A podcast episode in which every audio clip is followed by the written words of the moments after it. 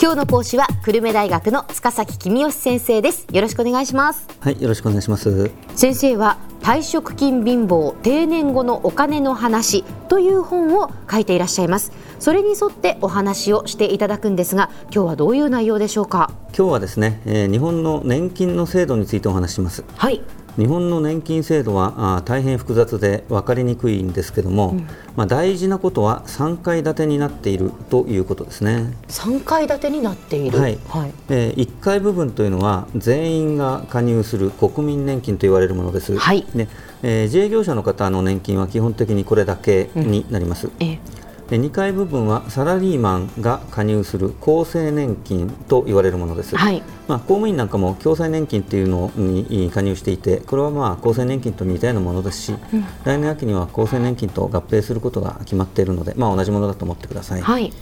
で3階部分は企業が独自に年金制度を設けている場合があります、ええ。これは企業ごとに様々ですので、え今日はこの話をしませんけれどもサラリーマンの方は自分の会社に企業年金があるのかどうか調べてみてはいかがでしょうか。うん、さて、えー、1回部分の国民年金ですが、これはあ先ほど申し上げましたように全員が加入しますと、はい、で原則として20歳から60歳まで保険料を納めると、うん、65歳になってから毎月6万4400円が受け取れるとい。うのがまあ原則ですね、はい、で夫婦2人ですと大体毎月13万円ぐらい入ってくるわけです。うん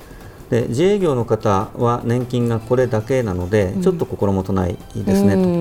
ということで、えまあ、自営業には定年がありませんから65歳を過ぎても元気な間はあ収入がああるだろうということで、えー、そうなってるんだろうと思うわけですね。わかりました、はい、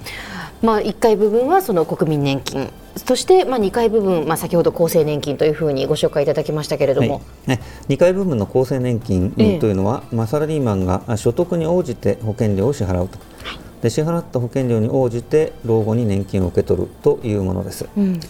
所得の8.56%を保険料として納めると、まあ、企業も全く同じ金額を保険料として納めてくれると、うん、で老後に受け取れる金額は、まあ、平均的なサラリーマンだとイメージとして大体月に10万円ぐらいもらえるというふうに思っていていいのかなと。つまりサラリーマンと専業主婦のごく普通の夫婦の場合、うん大体23万円ぐらいの年金が受け取れるということになるわけですね。ええさて、えー、国民年金の保険料の支払い方は大きく3通りに分かれてます。はい一つは自営業者でしてこれは自分で国民年金の保険料を納めるわけですね。えで2つ目はサラリーマンでして、えー、厚生年金保険料を納めると同時に国民年金保険料も納めたものとみなされます。えー、次にサラリーマンの専業主婦ですけれども夫が厚生年金の保険料を支払うと自分も国民年金の保険料を納めたものとしてカウントされる、ということですね。はい。まあ、専業主婦には収入がないので保険料を払えないということなんでしょうけれどもちょっとこれは納得できない制度だなという気がしますよね。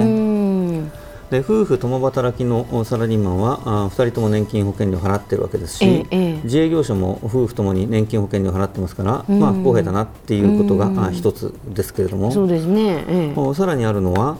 例えばご主人の収入が減ってきて、えー、しょうがないから奥さんにも働いてよということで働いてもらった場合、うん、奥さんの年収が130万円を超えちゃうと共働きだという扱いになって、うん、奥さんにも厚生年金保険料がかかってくるわけですね。ご主人の収入が減ったら奥さんの年金支払いが必要になったというのはちょっと変ですよね。そうですねさらに言うとご主人がリストラされて無職になったり離婚して奥さんが専業主婦で亡くなったりした場合も、うん、奥さん、まあ、元の奥さん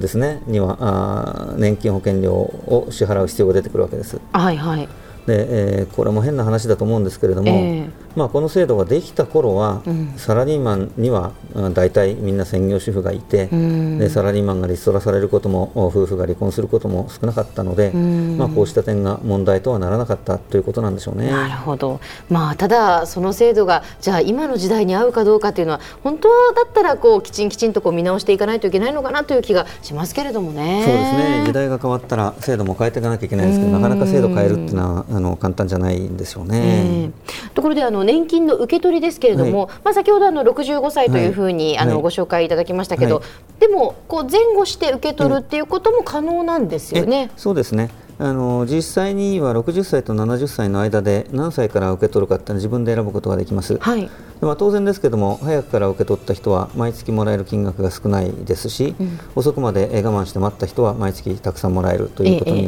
なります。ええはいで年金の受け取りの開始を70歳まで待つと、うん、毎月の受け取り額が42%増えると、うん、つまりですね計算すると82歳より長生きしそうだなと思ってる人で で、えー、70歳まで年金をもらわなくても食べていけるだけのお金がある人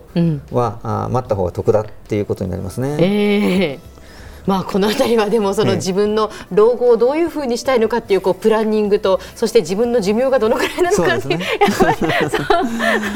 その 辺りをこう考えないとっていうことになるわけですけれどもね、まあ、逆にその65歳まで待たずにという方もいらっしゃいますよね。早めに年金をもらい始めると毎月もらえる金額が減ってしまいますので、まあ、例えば60歳で受け取りを始めると30%減っちゃうんですね。うんええまあ、少しでも働いて少しでも倹約して、えー、まあ少しでも65歳に近くなるまで年金の受け取りを待った方がいいのかなという気はしてますけどね。はいまあ、老後で実は一番安心なのはあ年金なんですよね。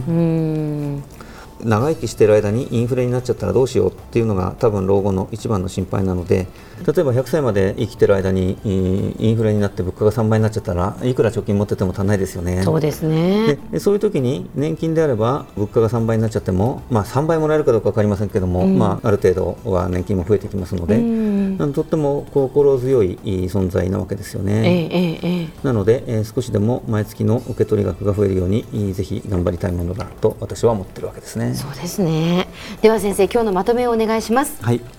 日本の年金制度は3階建てです。1階部分は全国民共通の国民年金。2階部分はサラリーマンの厚生年金です。3階部分は企業ごとに実施している年金です。普通のサラリーマンと専業主婦は65歳になると2人合わせて、まあ、大体ですが毎月23万円程度の年金がもらえます。今日の講師は久留米大学の塚崎公義先生でしたどうもありがとうございましたはいありがとうございました